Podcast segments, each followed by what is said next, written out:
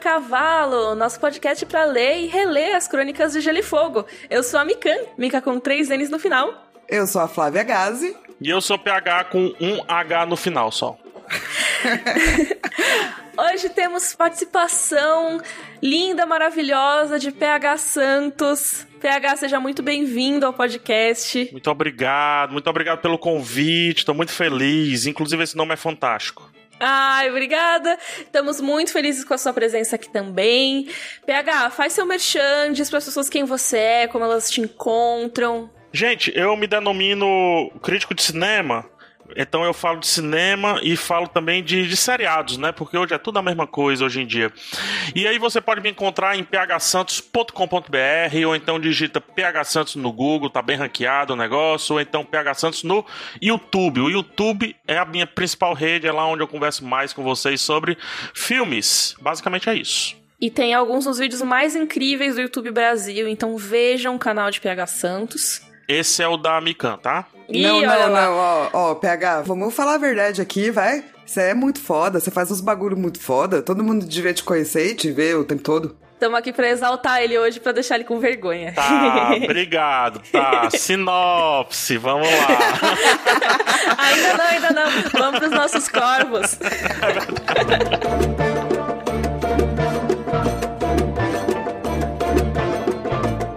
cro, cro, cro, cro, cro.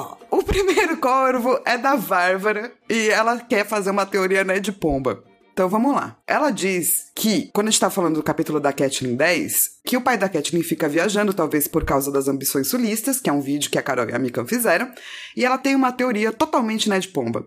E se os lords de Westeros não estivessem tentando gerar um último herói? Porque o Tully e os Stark são descendentes dos primeiros homens, e a lenda do último homem deve ser comum para eles. Hum. E daí eles estavam tentando unir, tipo, gente um pouco mais para cima, gente um pouco mais para baixo, porque os Turis são de água, mas será que eles podem ver que são ruivos abençoados que são tocados pelo fogo?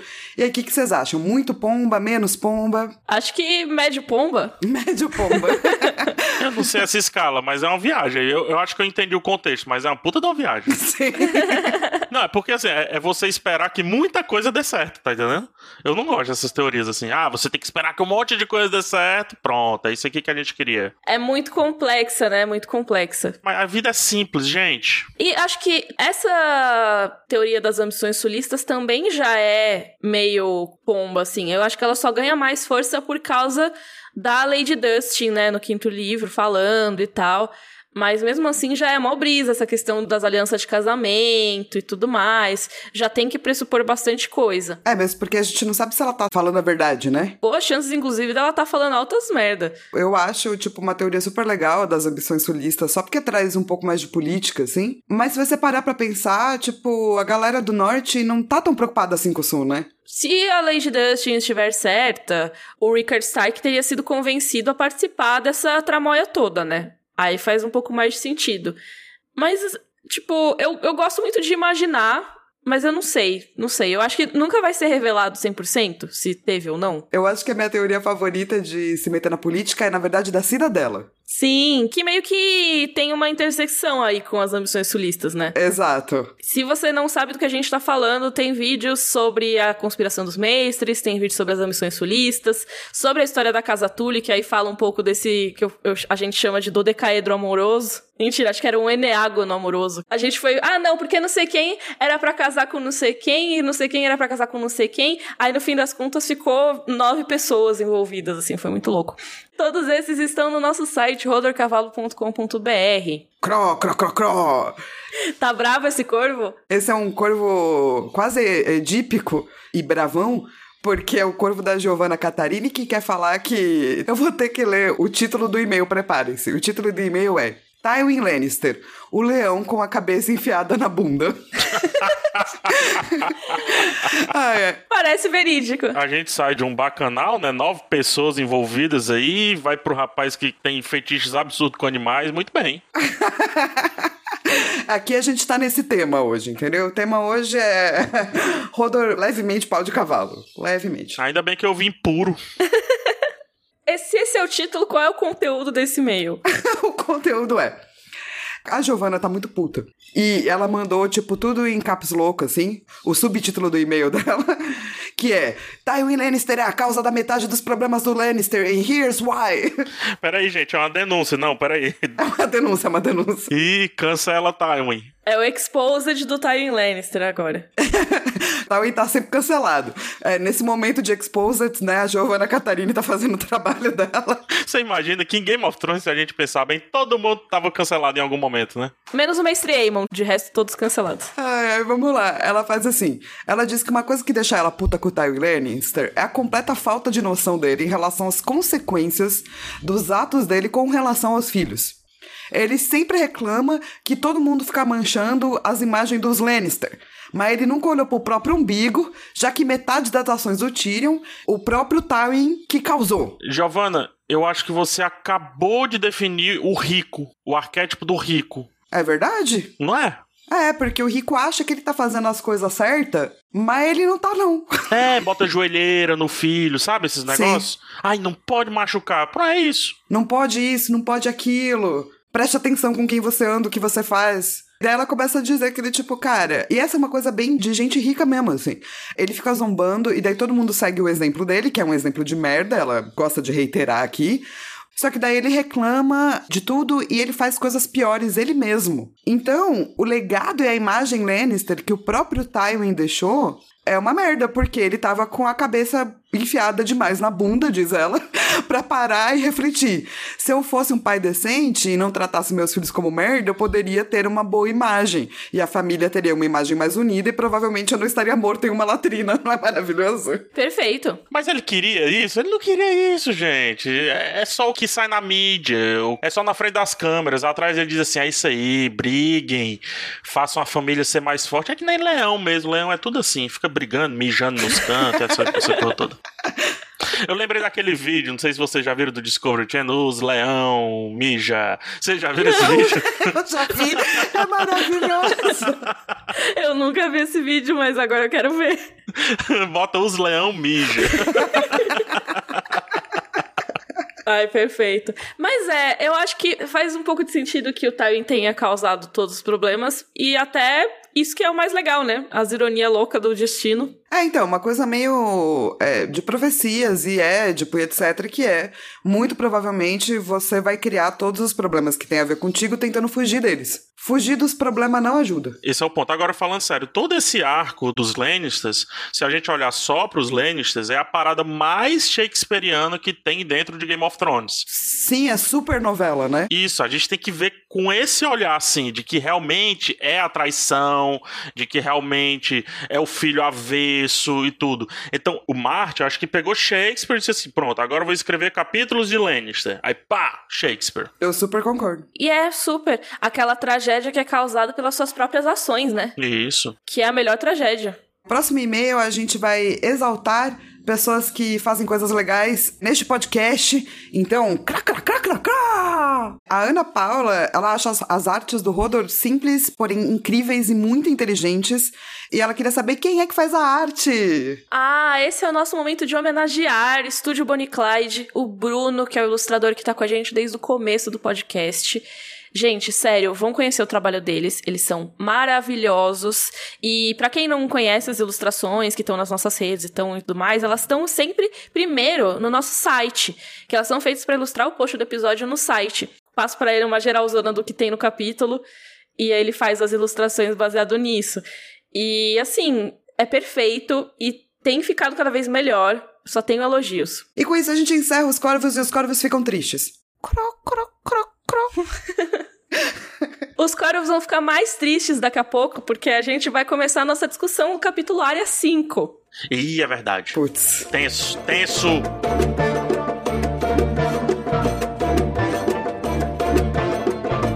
Começando aqui a nossa discussão do capítulo área 5. Como temos um convidado hoje, PH, sinopse, por favor. Sinopse de Área 5. Arya Stark tenta sobreviver na Baixada das Pulgas, região mais pobre de Porto Real. Todos os dias ela verifica os portões da cidade para tentar fugir, mas não consegue. Ela percebe que a galé que iria levar os Starks de volta ao norte está nas docas, mas os homens que estão lá não são os de seu pai. Depois ouve os sinos tocarem. É a hora de Ned Stark, mão do rei, confessar a sua traição. a gente pode fazer no esquema também.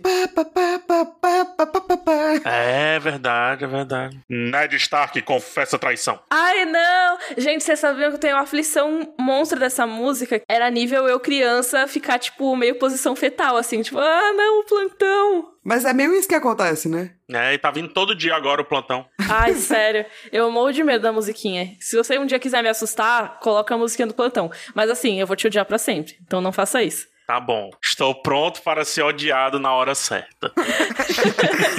Mas, gente, tipo, se a gente pegar o capítulo, é muito isso, né? Tipo, a partir de agora a gente só tem momento musiquinha horrível do plantão. Daqui até o final do livro. A Miri Masdur liberou os demônios tudo lá. Quando a Mika me convidou, ah, qual capítulo você gostaria?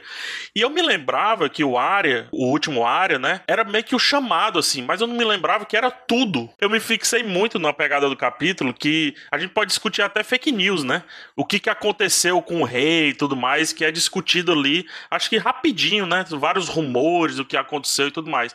E tem um negócio muito legal no capítulo que diz assim: é, ué, já, já vão matar outro rei? é maravilhoso mesmo. Eu acho muito legal que esse capítulo finalmente tem a visão do povo comum. Pelo menos um pouquinho, né? É a primeira vez que a gente vê isso, eu acho, no livro todo. É, e esse é o motivo de eu ter escolhido esse capítulo quando você me convidou. Dentro da história, tem um negócio chamado história vista de baixo. Porque muito tempo a história ela foi escrita a partir dos mapas, a partir dos grandes nomes. Tipo, ah, vamos contar de Segunda Guerra, vamos falar de Winston Churchill, vamos falar de Matt Montgomery, vamos falar de não sei o que, vamos olhar o mapa, vamos ver como é que ficou dividido, etc. E aí, da década de 90 pra cá, é sacanagem falar década de 90 porque já tinha historiador na década de 80, 70 fazendo isso, mas se tornou popular na década de 90 pra cá. Eles começaram a ver as pequenas histórias. Por exemplo, as cartas entre os soldados, as cartas dos soldados para as famílias. E aí você vai tendo o sentimento da pessoa, do ser humano dentro daquele cenário, o que muitas vezes é bem mais rico do que o panorama, tá entendendo? E esse capítulo faz isso muito bem, conscientemente ou inconscientemente. O George Martin, ele visita fundamentos da história vista de baixo, que é a desinformação, isso que eu falei agora, a desinformação ela faz parte. Os soldados na Segunda Guerra, por exemplo, eles estavam discutindo, gente, o que é a luta hoje mesmo, hein? O que é que tá Tamo brigando por quê, né? Pra onde que vão mandar a gente agora? Não sabemos, né? Tudo que eles achavam ruim era, será que a gente vai pra um canto frio? Tipo, eles não estavam preocupados com o campo de concentração porque a maioria não sabia da parada, entendeu? Então é muito legal como o Marte, ele sem querer pega esses fundamentozinhos, essas simplicidades da história vista de baixo. Inclusive, o som das pessoas conversando, o som dos pombos, né? Os pombos voando e tudo mais. Essas besteirinhas que pertencem a essa micro história que agora, hoje em dia, pela história em si, compõe a grande história. Esse capítulo, por isso, é lindo. E acho que esse capítulo ele é o que indica o caminho que a história vai tomar, que é dar mais espaço para esse tipo de narrativa, né? Que vai acontecer mais a partir dos livros 2 e 3 com a Arya. Os próximos capítulos dela. Esse é o capítulo final da Arya no A Guerra dos Tronos, tá, gente? Então, ele meio que dá a toada do que vai ser o resto dos capítulos da área até o final do livro 3. E, na real, praticamente toda a história da área, né? Mesmo no livro 4, ela já, já ainda tá na galera de bravos ali, ainda tá entre o povo, né? E também é uma coisa que vai ser mostrada pela Brienne mais pra frente, quando ela estiver perambulando pelas terras fluviais destruídas no livro 4. É, e é muito legal porque mais na frente, né, para fugir um pouco desse capítulo, se mistura com a história do cão, né? E aí a gente vê aquele mega guerreiro que tava lá na corte e tal, por baixo. A maior parte dos personagens das crônicas, tipo, apesar da gente ter essa coisa da história vista de baixo nesse capítulo, ainda é pela perspectiva de alguém que vem de cima. A área é de uma família nobre, isso não tem como tirar dela. Ela vai ter, apesar de tudo, um fundamento de um Stark. E o capítulo visita isso também. O capítulo visita isso quando ela diz assim: que tem medo dos olhares, o lance da capa, o lance da bota. Ou seja, ela ainda é diferente naquele cenário. Não, e mesmo quando a gente vai vendo personagens novos que vão entrando, como a própria Brienne, né? A gente tem ainda uma visão de nobreza, assim. O que eu também acho interessante no sentido de que, muito provavelmente, o Martin ele nunca foi uma pessoa pobre. Então, ele também coloca todas essas questões, a não ser com, por exemplo, um Davos, mas que também já ascendeu na vida, sabe? Sem tentar fazer do tipo, ah, eu sei como é que é estar nessa pele aqui. Ele não faz isso. Ele escreve personagens femininas muito bem, por exemplo. Mas é, eu acho que é impossível por um autor escrever todos os pontos de vista muito bem, sabe? Sempre vai ter algo que fica faltando, assim. Então, eu gosto que ele traz certas questões, mas ele também não tenta ser o dono de todas as narrativas, saca? E tem um negócio legal, Flavinha, porque a dor da área é discutir a fome, né? Gente, na boa, o pobre, naquele cenário, ele não discute mais a fome em si, ele discute a sobrevivência do próximo dia. A área, ela tá discutindo ali aquela microfome, a barriga vazia. Muitas vezes é descrito isso, a barriga vazia, o não conseguir, acho que por dois ou três dias seguidos, comer mais comida crua. Não, isso aí, pelo pobre de origem mesmo, já não é mais discutido. Já é o cotidiano, né? Então, sempre tem a perspectiva pregressa, que a Flavinha falou muito bem, coloca-se a perspectiva pregressa da riqueza colocada ali, né, inserida naquele cenário de dor, de sofrimento, de pobreza, etc. Ainda assim, não é sobre a pobreza em si, né? Ainda assim, não é sobre a de baixo de baixo em si, é o que estava em cima e caiu. É, ela tá passando um momento de dificuldade, ela não virou pobre. Isso. Basicamente, né? Mas onde que a área tá, né? Ela tá nesse lugar chamado Baixada das Pulgas, que é, como o PH falou na sinopse, a região mais pobre de Porto Real. E a Baixada das Pulgas, gente, tem um nome que não é à toa, porque a área pegou várias pulgas depois de dormir nos telhados, estábulos. Então não é aquele lugar que tem um nome enganoso. A Baixada das Pulgas realmente tem pulgas e realmente é uma baixada, porque fica do lado de uma ladeira, assim. E eu acho que até vale a pena comentar que essa questão de tem várias pulgas, porque obviamente o lugar tem um monte de problemas de higiene e tal, como também é bem colocado no livro, isso não é necessariamente uma coisa, ou não é com certeza uma coisa que vem com as pessoas que são pobres. Vem do governo, que não, não olha para aquele lugar, né? e fala, deixa. É um lugar que, então, se você pegar as periferias, é, muitas vezes não tem é, saneamento básico. Isso não é tipo, ah, as pessoas pobres, olha só que pulguentas. Não, vamos lembrar de parasita, né, gente? É o governo que não olha para eles. Então, o que ela tá vendo é um lado dessa cidade grande, bonita, com esse castelo que tem os reis, que é o lado não visto, que é o lado onde as pessoas preferem esquecer que existe. Quando eu estava relendo os áreas antigos para esse programa, e quando eu cheguei nesse capítulo, eu me lembrei de uma sensação que eu tive na época que eu li o livro, e eu li o livro assim que a série foi anunciada, aí o livro chegou no Brasil, ou seja, foi pré-série, ali quase pertinho da série estrear. E quando eu cheguei nesse capítulo, é muito idiota falar isso e, obviamente, também uma visão muito elitista. Mas eu me toquei que Baixada das Pulgas é por conta das pulgas mesmo, não é só um nome bacana. não, não é um nome bacana. Pois é, eu acho que o autor, nas revisões, seja qual for, pensou isso também, porque ele teve que explicar pela primeira vez o efeito pulga na Baixada das Pulgas, entendeu? Porque antes a gente sempre via a Baixada das Pulgas ser citado nos capítulos anteriores, mas de uma maneira muito. Ah, uma região, é, sei lá, Madalena, Sumaré, sabe? É tipo se o Saara no Rio de Janeiro fosse realmente um deserto, assim. Oh, boa. E aí eu moro numa região que aqui em Fortaleza é conhecido como alagadiço. E eu nunca me toquei que aqui realmente alaga muito. Você tá, tipo, entendendo por que, que os nomes das coisas têm esses nomes, é? é? É muito idiota isso, mas só que Pra você ver, como a gente está inserido dentro de uma corte, no começo do livro, principalmente, de várias cortes, né, mas de uma específica, a gente não associa, de fato, a dor de quem vive naquele local, né?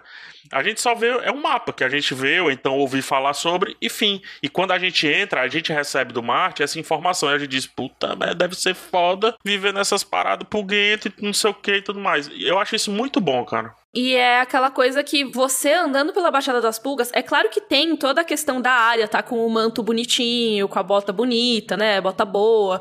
Mas mesmo assim, a descrição que é dada é de que é um lugar que você não pode sossegar. Você tem que andar no meio da rua, porque se você andar pela borda da rua, você pode ser agarrada por pessoas que estão escondidas nas vielas. E aí é dito que as crianças, por exemplo, que estão lá, a área é uma criança, né, gente? Lembrando, ela tem uns 9 ou 10 anos aí nesse momento. E aí ela tentou interagir com as outras crianças, mas elas não eram também muito amigáveis, porque os mais velhos ficavam fazendo perguntas que ela não podia responder. E isso quando não rolava uma treta. Teve uma menina que tacou a área no chão e tentou roubar as botas dela. Então, assim, não rolava interagir muito com as outras crianças. Ela tá chegando num lugar onde ela não sabe como funciona. Se enquanto ela tava, tipo, na corte e tal, ela não queria aquele lugar, ela sabe como funciona, ela só não quer. Então ela destoa por ser diferente. Nesse lugar, ela não sabe como agir, como você anda, como você fala com as pessoas. Então, ela tá mais deslocada, obviamente, do que na corte.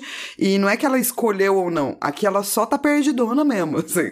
Ela é uma forasteira, né? Tem uma reflexão bacana que eu trago aqui. É muito legal, porque quando ela tava na corte, ela não queria aquilo dali, beleza. E aí ela não socializava, não sabia os nomes de ninguém. Se a gente comparar com a Sansa, Sansa, poxa, tinha os nomes de todo mundo anotado aqui na barra do vestido, sabia tudo. Mas a Sansa, por mais que ela fosse super bem relacionada dentro do meio nobre, se ela fosse para a Baixada das Pulgas, não durava um dia. E aí a área ela não se adapta 100% na Baixada das Pulgas, vou colocar assim, pela falta de interação que ela tem com as pessoas, mas pelo resquício do que ela não queria ser. Sabe aquele pensamento de você não é nem tão preto para sentir todas as dores de um preto e nem tão branco para sentir todos os privilégios de um branco? É mais ou menos o que a Arya tava sentindo ali. Tipo, ela era meio que daquela galera, ela conseguia, pô, ela mata pombo. Ela é, ela é do mal, pô. Ela consegue até bater numa menina, né, que tava tentando roubar as coisas dela. Mas ao mesmo tempo, ela é nobre, cara. Não dá, você tem ainda os privilégios de lá quer queira, quer não. Ela não vai conseguir simplesmente abandonar essa origem nobre dela, né? Tanto que tem uma coisa que rola na série que eu acho bem interessante. Eu não lembro agora se tem isso no livro, eu acho que não. Porque assim, em Harrenhal, ela interage nos livros com o Roose Bolton, e na série com o Tywin Lannister. E tem a cena que ela tá falando com o Tywin, não sei o que ela, não sei o que, My Lord. Aí ele, ele saca que ela vem de algum lugar nobre pela maneira que ela fala. Porque ela fala meu Lord e não Milord. Que seria como as pessoas mais humildes falam. Que é quando ele dá até uma olhadinha, né, na série. E ele fala pra ela, né, ó, toma cuidado aí a maneira que você tá falando. Porque se você quer se passar como uma camponesa, tem que falar milord, não my lord. Que é tipo, ó, você tá dando pala, né, sabe? Dá para perceber que você não é quem você diz que é. E assim, eu não lembro se rola isso nos livros, provavelmente não, porque acho que se suspeitassem nos livros ela seria pega. sabe? Mas é interessante isso, como a personagem não consegue deixar de lado a origem dela. Tem coisas que você simplesmente não vai deixar de ter vivido. Então, no caso da área, é assim, ela veio de um lugar de privilégio mesmo. E, tipo, tudo bem, é de onde ela veio, sabe? Mas isso quer dizer que ela não vai conseguir ficar como uma nativa da Baixada das Pulgas, porque não é de onde ela veio. Até queria falar desse lance que o PH tava dizendo que, nossa, é muito real pra realidade brasileira e quanta gente não sente assim, né? E você tem todas as questões das outras cores quem é indígena, mas não parece tão indígena, quem é, sei lá, cara, asiático, é, hindu, árabe, que também é meio que uma situação meio área, né? Porque você tem muito privilégio, mas você também não é tratada assim, e você fica nesse meio caminho, né? A área se torna uma coisa exótica, misturada. E aí é curioso porque isso que a gente está vendo nesse capítulo resume o porquê da jornada dela. Não sei se o Marte fez isso, mas quando se escreve, você sempre diz o que você quer que o seu personagem seja. Né? Uma das dicas que dão assim, ó, coloque o seu personagem no fim da vida, e aí sempre que você estiver escrevendo e falando sobre esse personagem, pergunte se condiz com isso que você imaginou para ele. É mais ou menos isso.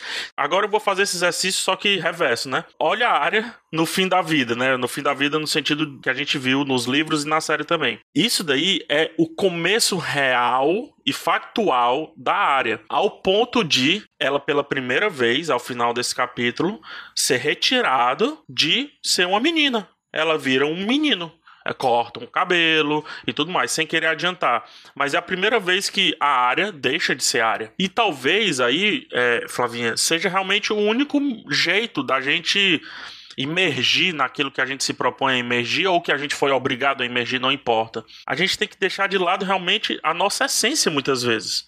E vir dessa essência só o que precisa para esse novo, que é justamente o que acontece com a área. O que é que precisa para o novo? Todas as características dela que foram colocadas nesse capítulo. O carinho que ela tem pelo pai, pela família, é o que segura ela. A revolta, a raiva, o sentimento de vingança, mas também uma certa benevolência de, por exemplo, não roubar a torta. Ela ficou muito próxima de roubar a torta e não fez.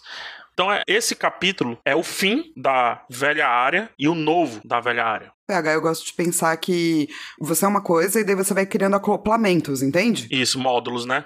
Porque o mundo te dá respostas ou você precisa de respostas. E às vezes esses acoplamentos vão sendo tão significantes e importantes que eles vão se tornando mais parte de você do que quando você começou, entendeu? É, com certeza. Essa jornada da área nos próximos livros vai ser de perda de identidade e busca dessa identidade ao mesmo tempo, né? Levando até, como o PH falou, ela, nesse momento ela perde a característica de menina, mais pro final do capítulo. Ela vai ter que fingir ser um menino e ela perde até o nome. Ela fica sem nome e não é sem nome, tipo, figurativo. Ela realmente perde o nome dela, assume várias identidades. E a gente vai ver muito disso no segundo livro e no terceiro. Perdeu o RG no carnaval. Mas era o que você estava dizendo, Mi. Tipo, o local de privilégio dela nunca vai ser esquecido mas ela ganha acoplamentos que vão ficando mais fortes, mais pungentes e que ela vai precisar usar mais. O local de privilégio dela, que continua ali e nunca vai ser esquecido, vai ficando menor. É o que vai acontecendo na nossa vida dependendo das nossas escolhas, sabe? Mas o PH falou sobre a questão dela decidir não roubar a torta e tudo mais, mas eu coloquei aqui uma citação do capítulo que eu achei que é muito esse capítulo, assim, que é o senhor seu pai a ensinar a nunca roubar, mas estava se tornando cada vez mais difícil lembrar por quê.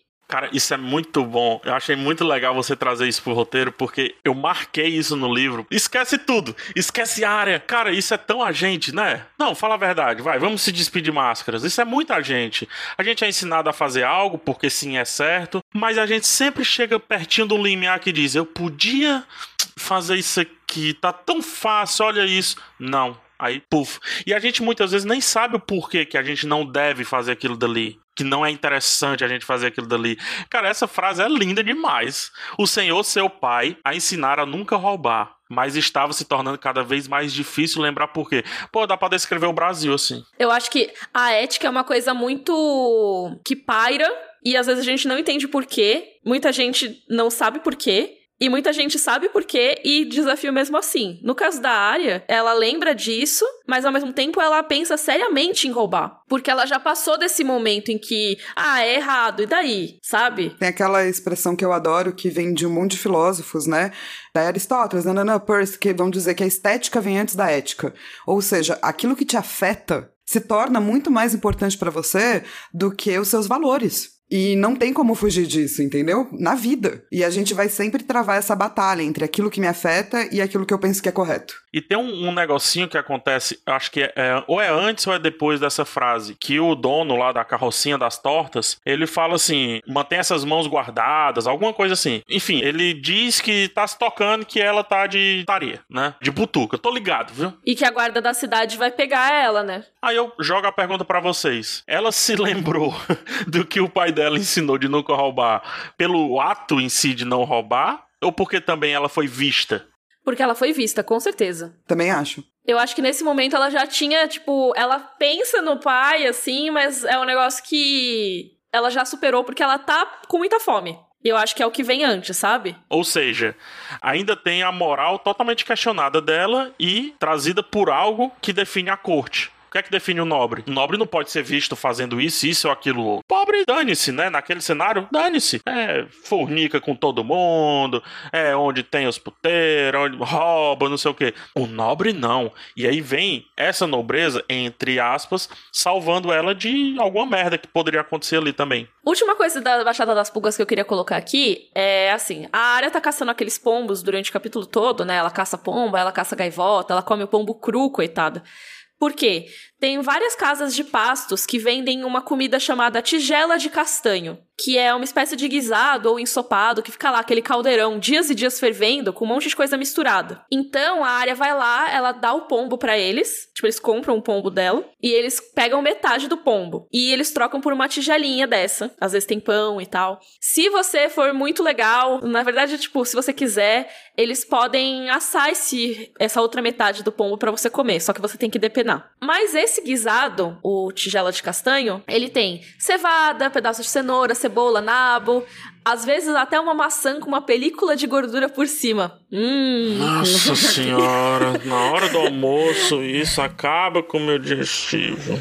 Mas a área acha, tipo, gostoso, porque na real é o que tem, né? É o que tem para hoje. E aí, eu acho muito tenso essa frase, que é: em geral, tentava não pensar na carne. Uma vez obtiveram um pedaço de peixe. E isso é muito doido, porque assim, é um lugar que está comprando pombos. E no terceiro livro tem uma cena muito curiosa que tem um bardo chamado Simon Língua de Prata que tá chantageando o Tyrion e ele manda o Bron eliminar esse cara. E teoricamente, onde o cara vai parar, o corpo dele, é num desses caldeirões de tigela de castanho. Ou seja, o peixe era um dedo, meu amigo. E até nesse capítulo, além do pombo, tem uma outra frase que dá uma legitimada nisso, que é ouvir a dizer que as casas de pasto ofereciam um punhado de cobre por uma ninhada de cachorros, mas não gostava de pensar nisso. Ou seja, qualquer carne que tiver vai pra tigela de castanho. Então, assim, eu fico pensando que é tipo uma versão muito hardcore do churrasquinho grego da Praça da Sé. Eu ia falar isso, mas aí eu pensei que vocês iam me julgar. Que o churrasquinho grego não seja de carne humana, mas talvez o pombo esteja lá de vez em quando. É, não, mas eu tava pensando de tipo, sim, cara, é muito real, né? No sentido de que a quantidade de histórias que você tem de, mano, vamos comer essas carnes aqui que tem, é gigantesca. Essa é a verdade, assim, sabe? A gente, obviamente, não fala muito sobre isso por uma questão de, ah, é feio, blá blá blá. Mas quando você tá com fome e olha a área que nem passou fome a vida inteira, né? Você come o que tem, cara. Qualquer coisa que você come com muita fome tem sempre o mesmo gosto: saciedade. Ponto. Maravilhosa essa frase, cara. Aquele caso real, né? Tem um filme e tudo mais. O pessoal caiu no, nos Andes de avião e tudo, e depois de muito tempo eles passaram a comer os corpos congelados. Você, não, você morre. É simples assim. Aí eu convido as pessoas a julgarem o canibalismo nesse cenário. Assim como eu convido as pessoas a julgar a sopinha da área, né? É só sobreviver mesmo. E até melhor que ela não pense na carne, para ela não se sentir culpada depois. Na verdade, é melhor eu ficaria só na sopinha, sabe? Eu, eu evitaria a carne. Mas tá lá cozida tudo junto. Não ia evitar, cara. É, porque primeiro tá tudo junto e depois você precisa de, de, de um pouco de sustância, né? Você ia comer o que tem, mano, pra se aguentar até os dias depois. Tem um feijãozinho, uma farofinha. não tem um negócio desse aí. Ô, galera, vamos falar das fake news? Bora, fake news. Adoro isso. Cara, eu adoro. Eu também adoro, porque assim, nesse momento, ela tá passando pela rua e dela começa a escutar, cara, todo tipo de fake news sobre o que tinha rolado com o rei Robert. E é maravilhoso, porque tem de tipo, ele foi morto enquanto caçava, ele foi morto enquanto comia o javali, porque daí ele se empanturrou tanto que explodiu na mesa. Não, ele foi morto pelo Ned, pela Cersei, pelo Rainy, pelo Varys. Quando eu leio é, qualquer obra de autor britânico, eu sempre leio no tom Monty Python. E essa parte foi para mim a parte mais tom Monty Python que coube, assim. Ele morreu por conta de um javali? Aí o outro diz, não, na verdade ele morreu caçando javali? E tudo mais. É muito Monty Eu acho isso muito Monty Python, como você pode ler essas partes assim. É daí ele fala, não, não, senhor, quem matou ele foi aquele outro. É, na verdade, foram as pedras que o javali estavam comendo. que maravilhoso.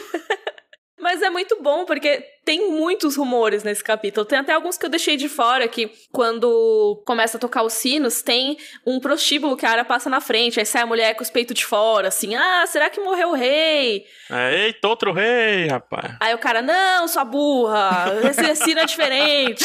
O sino do rei toca todos da cidade, aí você tá tocando uma torre só. E ela, ah, como assim? Não sei o que, e começa a tretar. Não sabe a diferença aí do carro da polícia e a ambulância, rapaz. Os efeitos Doppler são diferente, ô. É basicamente essa conversa. Tipo, se você pensar, o sino é a sirene de outrora. Mas isso é muito trivial. Vamos utilizar o exemplo do plantão da Globo que a Mica adora. Ai, ai, ai.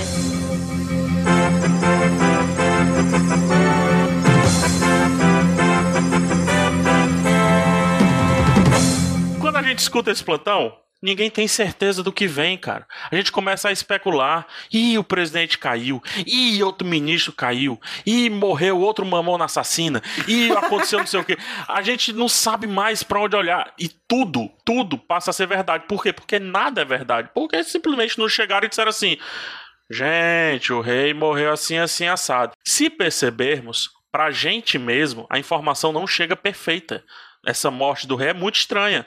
Então, todos esses rumores, se para eles, eles nem têm um livro para ler a gente tem, se a gente fica aqui cheio de rumor e tudo mais, imagina eles. Isso é, é a coisa mais real que existe. Vá para uma parada de ônibus depois de um grande acontecimento e veja como a notícia cresce. Até na internet, né, gente? Hoje em dia, você quer pegar uma informação no Twitter, especialmente quando é do tipo, ah, o que será que eu devo fazer nessa situação? Ah, está rolando tal coisa no mundo, como será que ajudo? Daí vai vir nos 50 tweets te falando coisas contraditórias. Não, e, e, as particularidades que eles não sabem, né? Olha só, a gente tem o privilégio de saber que o Ned e a Cersei, eles não, não se batem, não, não rola. Mas um dos rumores dão conta que eles juntos mataram o Robert. É o chip. o chip que nunca imaginamos.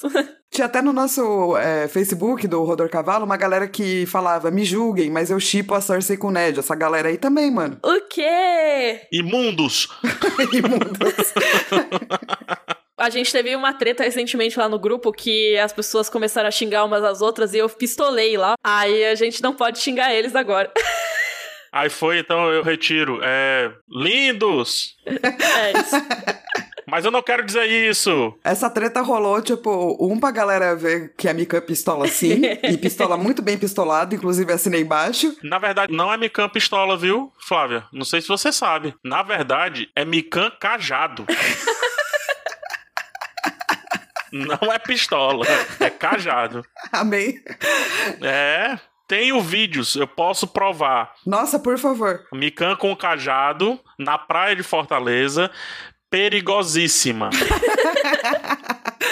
Tem o vídeo, é verdade. Eu não tenho esse vídeo. Ela invoca a pororoca, Flávia. PH, por favor, me manda esse vídeo. Eu prometo que eu não vou postar ele, eu só quero ver. Ah, então não vou mandar. Se você postar, a gente pode dar um jeito. Pode postar, pode postar. então tá bom, então me manda que eu quero ver e postar. É o meu treinamento como dobradora de água. É o seu treinamento Silvio Forel, seja como água. Mas enfim, voltando aqui. Começaram a tocar os sinos de novo. A galera pensou que o outro rei tinha morrido, mas eram sinos de chamada, que são diferentes dos sinos de luto. Porque quando o Robert tinha morrido, os sinos do septo tinham tocado o dia inteiro e todas as torres. Agora, no caso do Ned, foi só uma torre que estava tocando. Eu pediria pra Flávia fazer esses sinos. Será que ela consegue distinguir pra gente? A gente precisa, né? É lúdico o podcast. Tá, então peraí, eu tenho que fazer todos os sinos e depois os sinos de uma torre só? Em rap. Em rap. em rap eu não sei se eu consigo fazer, que é só um sino, mas eu vou tentar, tá? Um sino só talvez seja um, um rap um pouco mais devagar, né, gente? Um pouco menos na sua fusa, que é uma coisa do tipo blém, blém, blém, blém, blém, blém, blém, blém, blém, blém, blém. E o sino que são todos os sinos, talvez seja uma coisa meio Kendrick Lamar, saca? Bem na sua fuça, assim. Tipo, falando sem parar, que é uma coisa, tipo... Blé, blé, blé, blé, blé, blé, blé, blé, blé, blé, blé, blé, blé, blé. Pode ser assim, gente? Ridícula. Ela compra as ideias idiota tudo. Eu compro, cara. Qualquer ideia idiota que você passa, eu tô comprando. Flávia, eu te amo com todas as minhas forças. Eu que amo você, gente. Obrigada por me fazer passar vergonha e gostar. Mas enfim, todo mundo tava, o que que tá acontecendo? Aí começaram, não, estão levando a mão pro grande septo de Baylor. Aí a maioria das pessoas, ou oh, vão cortar a cabeça dele, ah, vão punir. Aí teve outro, ah, mas não rola fazer isso aos pés do septo. Que é uma coisa que, inclusive, a gente vai discutir depois. Mas eu achei muito bom que as pessoas. Bom, não vão matar, mas também não vão ungir o cavaleiro, com certeza. vai estar tá entre essas duas coisas aí, entre matar e ungir cavaleiro. No meio disso tá... é o que vai rolar. Isso é Monty Python. Isso é muito Monty Python. Daqui a pouco a gente vai entrar numa parte bem triste e tal, mas assim. Ai, não. Vamos ficar nessa parte feliz. Mas eu acho que ele saca muitos diálogos bem cômicos, assim, sabe? Tanto a conversa do, do pessoal no prostíbulo, as conversas na rua, tudo mais, são bem cômicas. Mas isso tem um equilíbrio que eu acho que é muito importante, falando sério agora, e a gente tá seguindo o que o capítulo pede, curioso, né? Porque tem hora que ele realmente fica mais divertido, assim. Eu falo muito isso, muito nos meus vídeos. E o Martin é um mestre disso. Quando ele vai entregar uma cena hiper dramática, ele sempre equilibra esse drama. Nunca vem o drama de uma vez. Sempre vem um pouquinho de humor, sempre vem um pouquinho de sarcasmo, sempre vem um pouquinho de ação. Por quê? Porque se tudo é drama, nada mais é dramático e o clímax se perde. Ao mesmo tempo, se tudo for engraçado, nada mais é engraçado e a piada final se perde. E esse capítulo, levemente, obviamente, também faz isso. Tem duas maneiras de ler esse capítulo. Uma delas só pertence ao PH, a Mika, não sei se a Flavinha leu no passado também, que é quando a gente não sabia o que ia acontecer. E existe a segunda maneira, que é já abrir o capítulo e já ficar tenso com tudo que vai acontecer, e aí você fica, ué, por que, que eu não tô rindo dessa piada do ungilo cavaleiro é, é que não vão? entendeu? É muito legal isso que o Martin faz, porque dá o equilíbrio e o clímax ele fica muito mais seco. Seco no sentido de, de porrada, assim, sabe? Não é câmera lenta. É porrada e fim. E isso acontece na série também. A transposição é muito bem feita. Inclusive, gente, a maior parte desse capítulo são as descrições e uma coisa meio Monty Python. A parte do Ned é bem pequena, na verdade. E passa até despercebida se você não prestar atenção. É muito doido, apesar de tudo. Mas antes da gente entrar na treta, tipo, ah, vamos pegar o Ned e tal, vamos falar rapidinho sobre a rotina da área ali na Baixada das Pulgas, em Porto Real, que ela tava tentando fugir. Então, todo dia ela tinha essa rotina de passar pelos sete portões da cidade procurando uma saída. Então, assim, não vai ter um momento de geografia, porque a gente vai ficar com esse episódio muito longo, mas se vocês quiserem, tem o um mapa da cidade no site. Basicamente, o que, que a área fala, né? Que tem vários portões que estão fechados e trancados. Ou seja, portão do dragão, que é o que dá pra estrada do rei, portão do velho, portão do leão, que dá pra estrada de ouro que vai pra Lanis Porto. Esses três estão fechados totalmente. Tem dois que estão abertos para quem quisesse entrar na cidade, que é o portão da lama, que é o que dá pro rio Água Negra ali, tem o mercado de peixes e tal. Talvez seja o portão mais importante quando a gente fala de Porto Real, porque tem muita coisa que acontece por ali.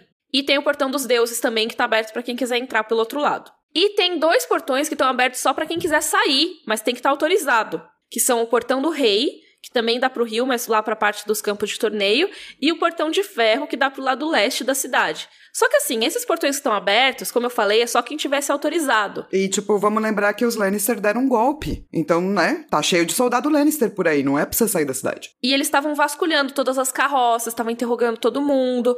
Aí a Arya pensa, meu, eu preciso sair daqui, eu não posso mais comer tanto pombo, sabe? Eu tenho que caçar alguma coisa no mato, pegar umas frutinhas na estrada do rei, enquanto eu volto para o Winterfell.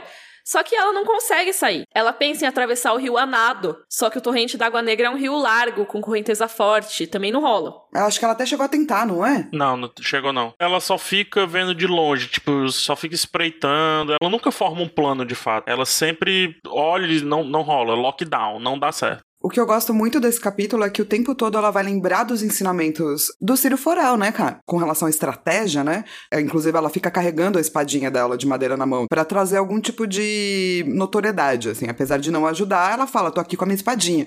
E o tempo todo ela fica lembrando o Ciro falando para ela, para ela poder ter uma visão que não é a visão privilegiada, que é uma visão de uma guerreira, que é uma visão de alguém que precisa sobreviver.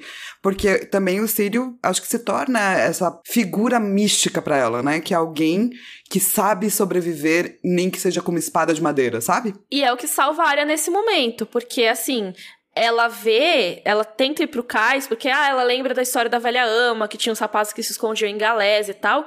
E quando ela vai pro cais, ela vê guardas com a roupa cinza e branca, que são as cores dos Stark. E aí ela pergunta: que barco é esse? E os caras, ah, é a bruxa dos ventos que é a mesma galé que ia levar ela e a Sansa para Porto Branco, ou seja, de volta pro norte. E ela fica muito feliz de ver aquilo, cara. Muito, muito. Mas aí vem o Sírio na cabeça dela, né? Olhe com os olhos, Arya. É, porque primeiro que ela ficou muito surpresa, né? Como eles ainda estão aqui? Porque ela e a Sansa iriam embarcar naquele dia que rolou o massacre da Torre da Mão, no capítulo Área 4. Então ela pensou no olhe com os olhos e ela viu que nenhum daqueles homens era Stark. Ela reconheceria todos os homens do pai dela e ela não sabia quem eram aqueles, eles eram estranhos. E eu gosto muito que quando eles vão falar com ela, tipo, o que você tá olhando aí? É tipo, e eles acham que é um menino, né? Ela, ah, então você é um menino mesmo? Ela, quer comprar um pombo?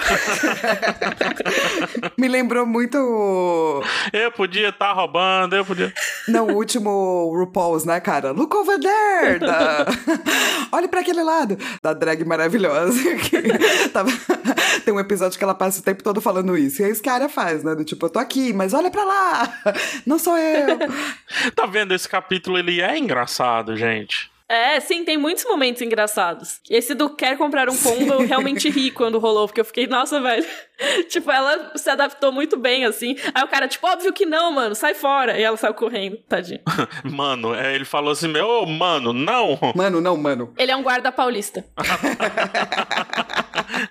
Isso explica o cinza da roupa. Mas enfim, ela tava lá, daí tem toda essa piada, daí começa a tocar os sinos e ela sai correndo ouvindo os rumores, mas ela sai correndo numa loucura tão grande, ela tropeça, se machuca, ela fica procurando do tipo maneiras de chegar até lá o mais rápido possível, porque afinal falaram do Mão, que é o pai dela, né, cara? E no meio ela encontra até dois cavaleiros, né? Que a Sansa tirava sarro antes, assim. Nossa, eu acho isso muito tenso. Porque assim, o Sir Horace e o Sir Robert Redwine são gêmeos e tal. E eles tinham ido pra Porto Real participar do torneio da mão, mas acabaram ficando. Depois eles viram reféns lá por causa do Rain e tal, mas depois a gente fala mais sobre isso. E os dois gêmeos, eles são super feios.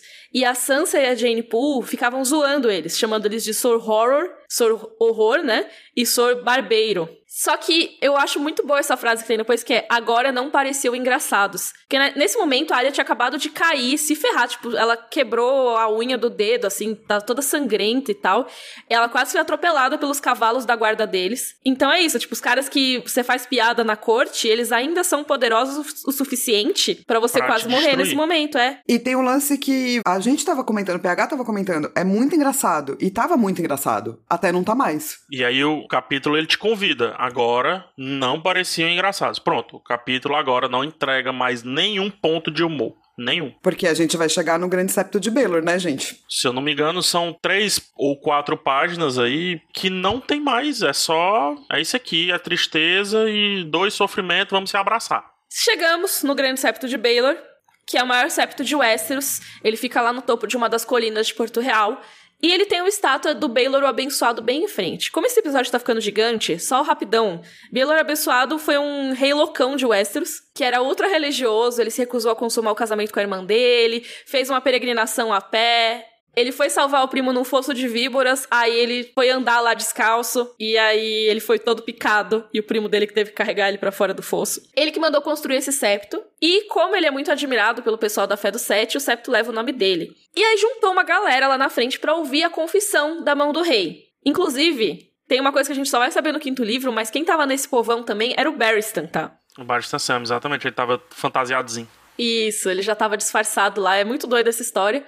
Mas enfim, a Arya ela sobe na estátua do Baylor para ver tudo. E eu gosto da imagem porque a mão dela ainda tá sangrando do machucado, então ela mancha a estátua, que é toda branca. E isso aí tem um anexo também com o que estava acontecendo, porque teoricamente não era pro Ned ser morto ali, né? Primeiro, não era para ele ser morto. E segundo, menos ainda ali. E ali é um Stark, ela, sangrando, manchando a estátua que teoricamente deveria ser imaculada, de sangue Stark. Maravilhoso, é exatamente isso. Essa é a simbologia. A gente sai do sangue diário, saca? Que ela tá toda machucada e etc, etc. E a gente chega num sangue bem metafórico e bem simbólico nesse momento. Ou seja, ela sangrou junto com o pai dela. Todos, né? A Sansa tava ali, mas ela sofreu junto com o pai, mas não sangrou junto com o pai. A área, naquele momento, o sangue era o mesmo. Então vamos lá. É, o Ned tá no púlpito do Alto Septão. É, tem dois mantos dourados que seguram ele, porque a perna dele tá quebrada, tá com o gesto todo podre, ele tá acabadão, ele tá tristão. Ai, que triste. É muito triste.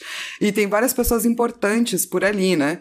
A área vê vários cavaleiros, vários grandes senhores, ela vê o Joffrey, a Cersei, o cão de caça, o Varys. É, ela lembra do Mindinho como acho eu que aquele homem baixo com a capa prateada e barba ponte aguda devia ser aquele que um dia tinha lutado um duelo por sua mãe. Ela também vê um homem de armadura negra e dourado, que provavelmente já é, né, o Janus Lynch.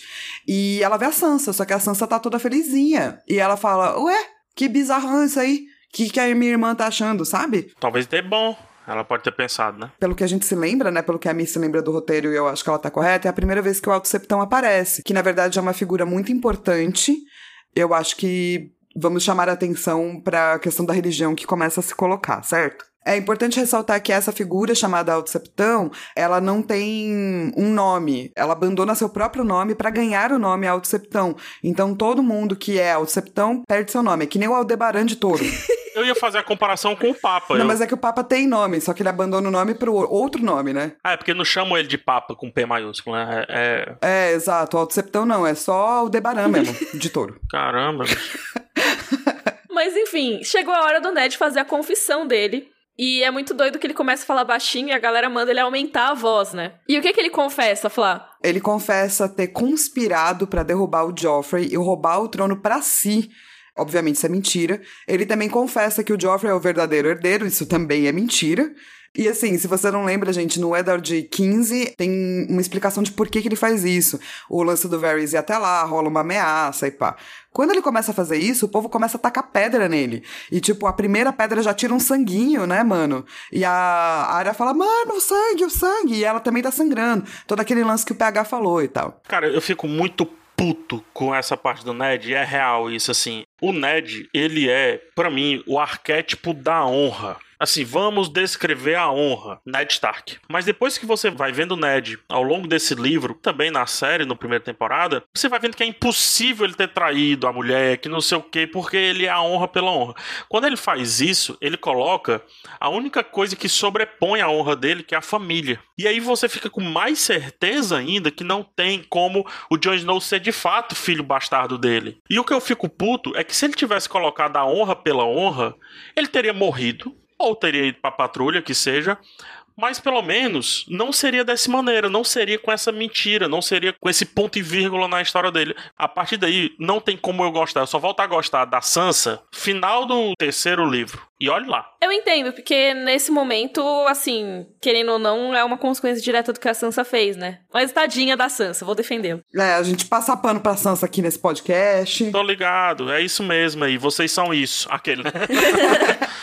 Mas eu acho muito doido esse momento da confissão, porque é isso, é uma humilhação, né? É muito humilhante, é muito humilhante, porque ele abandona tudo que ele acredita e mesmo assim não adianta porra nenhuma, cara. Eu lembro nas crônicas de Nárnia, quando vão sacrificar o Aslan, que cortam a juba dele na frente de todos antes disso. Sabe? Não era necessário, mas fazem isso para humilhar, para tirar a aura que ele tinha. E nesse momento tá tirando a aura da honra do Ned. É, e o Joffrey, ele já sabia que ia matar. Ele realmente só tava querendo arrancar o coque samurai dele. Era isso. A pior coisa pra uma pessoa honrada é morrer em desonra, velho. E acontece isso com o Ned, bicho. Eu fico muito doido. Mas enfim, havia um combinado aí de que o Ned não iria morrer, que ele iria pra patrulha. Isso tava combinado. Tava tudo certo e perfeito. A gente vai descobrir, inclusive, que isso estava combinado no livro 2.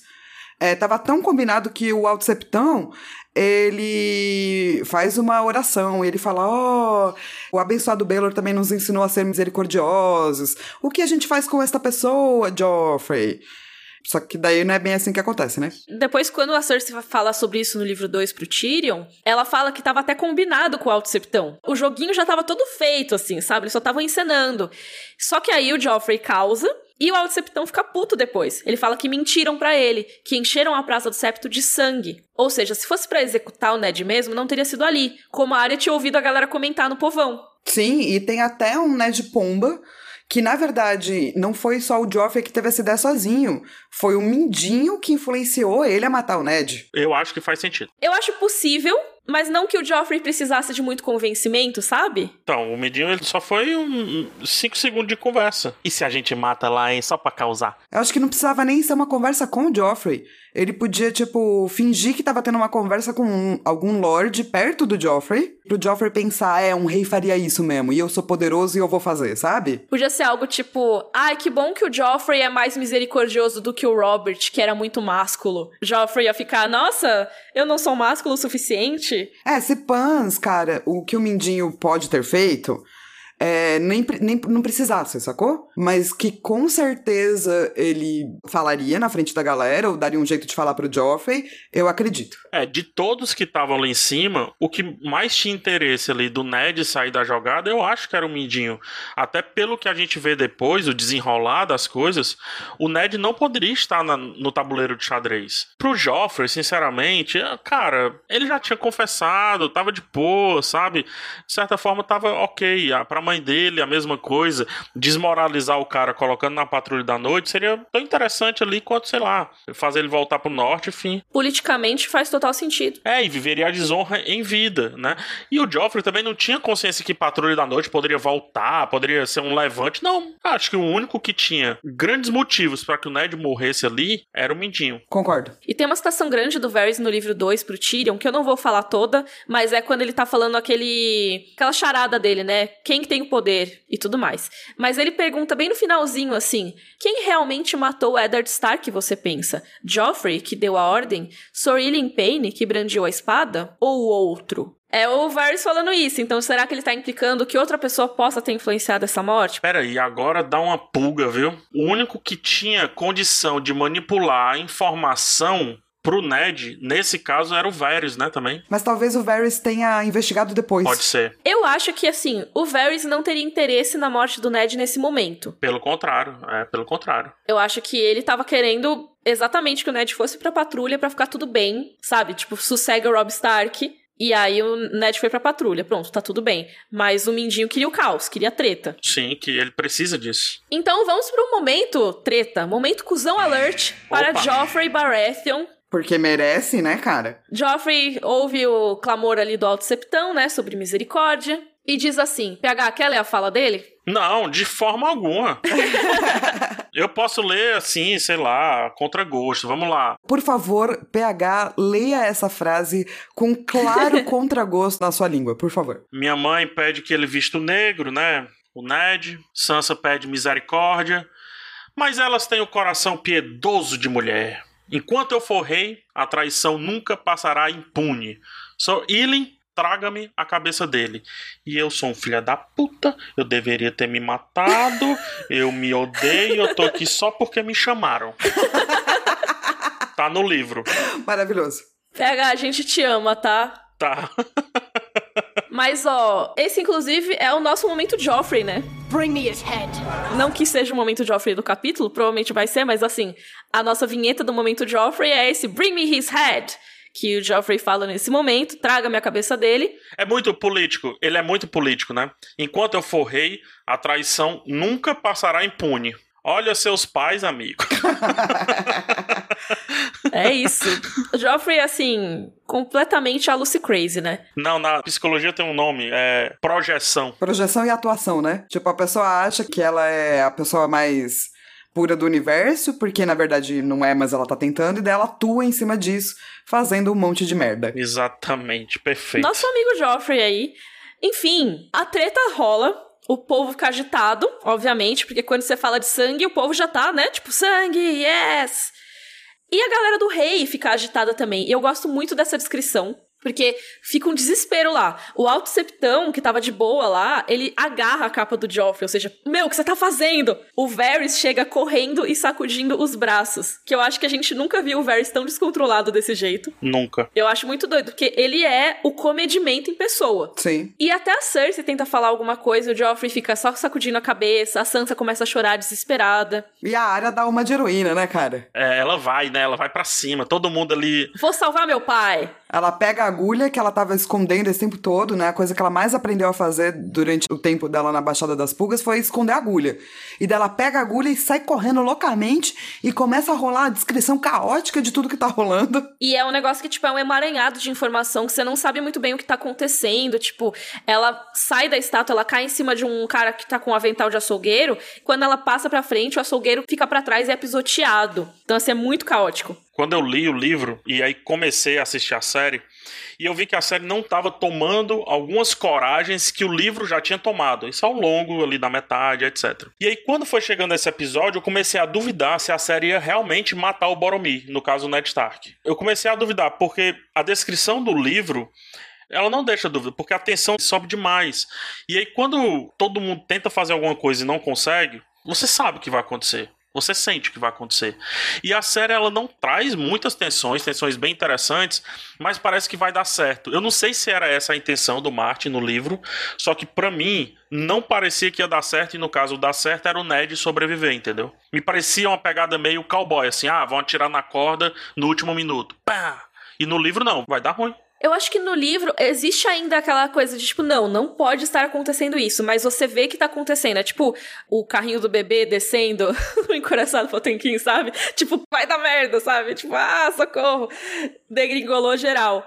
Nesse caso ficaria tudo bem, né? Mas não fica. Então, assim, tá esse caos e a área ela tá tentando chegar e essa descrição toda de barulho diz que ela ainda conseguiu ouvir os gritos da Sansa enquanto estava rolando tudo isso. E ela vê o lampejo do Sir Ilyn, que é o justiceiro do rei, né? O executor, com uma espada que ela reconhece. E ela, gelo, ele está com gelo. A espada dos Stark, essa parte é pra matar, mano. Essa parte é pra você sentir muito ódio no seu coração, entendeu? Nossa, eu rasguei essa página. É isso, é a humilhação, entendeu? Ele poderia executar o Ned com qualquer espada, mas ele tinha que cortar a juba do Aslan. Foi eles tinham que humilhar o Ned, né, no fim das contas. Eu gosto muito da descrição, né? Porque o Yorin pega ela por trás e daí ele manda ela não olhar. Só que tem a descrição da morte pelo olhar de quem não tá vendo, que é indistintivamente como que vindo de uma grande distância, ouviu um ruído, um som suave como um suspiro, como se um milhão de pessoas tivesse expirado ao mesmo tempo. Nossa, velho. Muito foda. Essa descrição é muito horrível e muito linda. Ainda mais se a gente for pensar que tá nesse meio do caos, né? Esses parágrafos que o PH falou são parágrafos gigantes e você prende a respiração. Tipo, o que que vai acontecer? O que que tá acontecendo? Aí tem uma interrupção quando o Yoren pega a área, né? E aí você fica tipo, mano, o que que é isso? O que que tá acontecendo? Se você não ler com atenção, a morte do Ned passa despercebida. De fato, o POV, né, que é a área, não viu. Ela ouviu. E ao mesmo tempo você tá meio preocupada com a área, porque tem esse cara que começa a pegar ela, chamar ela de garoto, dizendo tipo, cala a boca, garoto, você não é um garoto inteligente, só que ele meio que começa a puxar ela, e começa a puxar e ela sente o couro cabeludo dela doendo. E você não sabe o que é que tá acontecendo. Então você também tá com medo que ela morra. É verdade, eu não tinha pensado por isso. Tipo, parece uma ameaça, né? Nesse momento não dá para reconhecer ainda que é, tipo, super o Yoren, assim. Ela reconhece depois. Ela ainda não conseguiu olhar, né? Ela não viu ainda. E ele tá, ah, não olha, aqui já acabou. Você vem comigo, vai ficar de boca calada, entendeu? Ouviu, garoto? É sempre isso, tipo, você não vai olhar, você não vai olhar, aqui já acabou. E a praça começa a esvaziar, meio que assim, não tem mais nada para ver aqui. Então a coisa mais importante ela não viu. É muito mesmo o lance medieval, né? Enforcou, silêncio, é, vamos, vamos lá vender maçã e colher corpos da peste negra. É isso aí. Vamos voltar para a rotina normal depois da morte do Ned também outro ponto, como o nobre, ele é tipo fichinha pra galera, digamos assim, pro povo. É fichinha porque assim, ah, morreu mais um nobre, é o que eles fazem. Crescem, fazem merda, morrem. Enfim. É o papo do Jorah, né? Não importa o que os lords fazem no, do Jogo dos Tronos. Pro povo, a vida vai continuar a mesma. Isso é muito bom. E também acho que tem outro pensamento. É um convite que eu faço que é como o ciclo do Ned ele se abre nos livros, que é ele brandindo a espada, né? Ele cortando a cabeça de uma pessoa de um traidor, teoricamente, da Patrulha da Noite, e termina a jornada dele tendo a sua cabeça cortada pela mesma espada, tendo sido ele colocado como um traidor. Então o ciclo dele dentro desse cenário, não estou dizendo a vida dele toda inteira, dentro do cenário desse livro se fecha como começou, só que os personagens trocados, digamos assim, as posições trocadas. Enfim, temos aí a última coisa desse capítulo, que como a área é sempre confundida com garoto, né? A gente vê acontecer com os guardas Stark mais cedo. Agora o Yoren chama ela de garota em voz alta, mesmo sabendo que ela é uma garota. E ele puxa a área de canto, corta os cabelos dela, sempre chamando de garoto, muito tipo, ô oh, garoto, garoto, garoto, para que ninguém perceba que ela é uma menina. Por quê? Porque ele vai levar a área pra patrulha da noite, disfarçada de menino. Maravilhoso, ainda bem que esse homem existe. Senão a área estaria morta ali. Ela ia subir. É, ela ia tentar fazer uma morte heróica ali. E não ia conseguir, obviamente, porque é muita gente, tinha muitos guardas. E ela, apesar de ter treinado com o Ciri, ela treinou pouco, sabe? Ela não é uma mestra espadachim nesse momento. Não, e também nem tem altura pra competir, né, gente? Pelo amor de Deus. Mesmo se ela fosse o Barristan, entendeu? Então termina a área nesse livro com um baita cliffhanger, porque nesse momento você não sabe se o Yoren tá com uma faca cortando o cabelo, se ele vai fazer alguma coisa com ela, se ele vai matar ela, o que, que ele vai fazer. Que bom que ele não matou ela. Mas vamos pro nosso momento Valar Morgulis.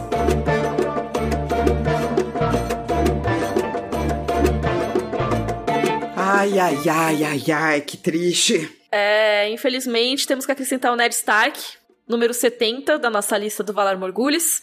Ah, eu não queria estar aqui para isso. Oh, você que escolheu esse capítulo. Mas eu esqueci que ele morria nele, eu pensei que ele morria no outro.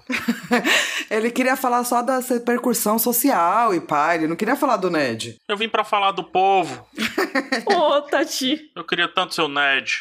Oh, pobre PH. Vamos para o momento livro versus série. Estamos no episódio 9. Sim, todo episódio 9 vai se tornar muito importante para a série. Momento decisivo, né? Normalmente os grandes reviravoltas, batalhas, tudo no episódio 9. Curioso que o episódio, a, gente passou muito tempo falando do livro e como ele descreve muito bem o podre, vou colocar assim, o sujo, né? A série ela visita lá, ela vai lá e tal, mas não é o melhor episódio que descreve essa sujeira. Mais à frente a gente tem outros episódios, até com a Margaret e tudo mais, que descreve muito mais essa sujeira a lama, a pobreza e tudo, eu acho que eles ainda não tinham dimensão do quão era diferente. E quando eu falo eles, a dupla D&D. Que mostra bem brevemente, né? A área tá lá caçando, matando pombo, mas parece uma rua normal, assim, né? Não parece muito. E aí ela tenta trocar o pombo gordo que ela captura por uma tortinha, mas o cara fala: não, não sei o que, sai daqui. Aí não tem a ida dela pro cais, não tem os gêmeos Redwine, nem ela caindo e se machucando. Que ok, eu acho, né? Tipo, não podemos ter tudo. É, não tem também como colocar na cabeça dela. Teria até, né? Mas que ela tá tentando fugir, mas seria diversas cenas, né? Dela tentando achar um lugar para fugir, então isso também não tem definitivamente o livro escolhe que esse capítulo da morte do Ned não seja sobre o Ned seja sobre a área. Até porque a gente já teve, sei lá, 15 capítulos do Ned. Então a gente já tinha o todo dele. E a gente não tinha o da área ainda. A gente tinha muita coisa que se falava sobre e uma coisa ou outra sobre a rebeldia dela e tudo. Mas agora a gente tem isso que eu falei, a inauguração da nova área, né? O livro escolhe isso. O episódio não. O episódio tem um protagonista colocado para aquela primeira temporada. É o Ned. Então por isso que ele muda essa visão, por isso que ele muda um pouco esse foco. E tem uma diferença bem importante que inclusive eu acho que entra nessa questão do protagonismo que você falou, PH. Que na série, o Ned vê a área lá na estátua do Baylor. Quando ele tá sendo levado ali pro púlpito, ele passa pelo Yoren, reconhece o Yoren e grita para ele duas vezes: Baylor! Tipo, olha lá, Baylor! Pro Yoren ir atrás da área. Eu sou muito ruim dessas dicas. Se fosse eu, eu não ia entender, não. Se ele dissesse, Baylor, é, você tá aqui. É. Também não. tipo, sim, aqui é o septo de Baylor, pô. Parabéns, Ned. Você realmente tá no septo de Baylor. Uau, como você é incrível. Tomou muito leite de papoula, é, querido? eu, eu sou péssimo nisso. Mas que bom que ele reconheceu, né? E eu acho que é fofo porque dá um pouco de agência pro Ned nesse final. Não acho que seja uma mudança ruim, eu acho que foi uma coisa legal. Vale lembrar uma coisa também: a Maisie Williams era muito novinha.